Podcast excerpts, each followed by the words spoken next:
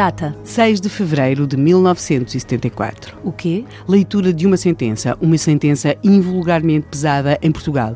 24 anos de prisão.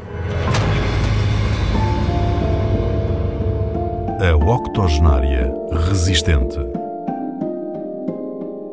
24 anos de prisão, por que crime? Por um homicídio. Na verdade, eh, as penas por homicídio são sempre mais pesadas do, do, que as outras, por razões óbvias e que nem sequer é necessário explicar, mas temos de perceber que 24 anos de prisão por um homicídio, estamos a falar de 1974, geralmente era um bocadinho menos, não é? Um, menos um ano, menos dois, menos três.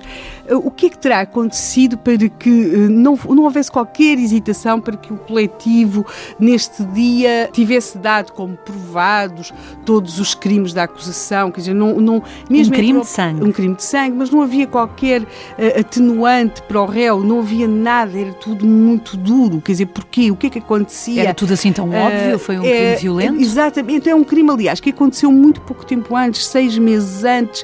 Uh, depois, além dos 24 anos de prisão, o réu foi também condenado ao pagamento de uma indemnização, à época daquilo que se dizia 400 contos, 400 mil escudos, a quem a ela se habilitasse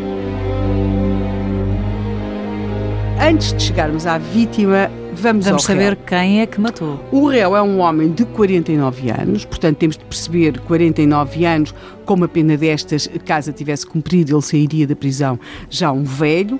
Ele tem de profissão, ele é um homem com uma profissão, tem, é polidor de móveis, não tem propriamente antecedentes. O que é que se passa? Porquê que há todo, e toda é esta que matou severidade? e quem é que matou? Porquê é que todos estes crimes, porquê é que todos os crimes do despacho de pronúncia foram dados como comprovados?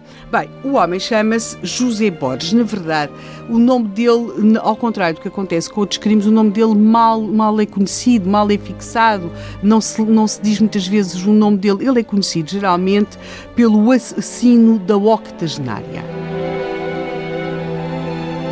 Ele tinha assassinado uma octogenária em agosto de 1973. Portanto, Era da família? Não. E isso ainda é mais estranho nesta condenação, porque ele mata em agosto de 73, está a ser julgado e condenado em fevereiro de 1974, e este homem. Uh, que realmente matou uma octogenária, torna-se uma figura odiosa para a opinião pública.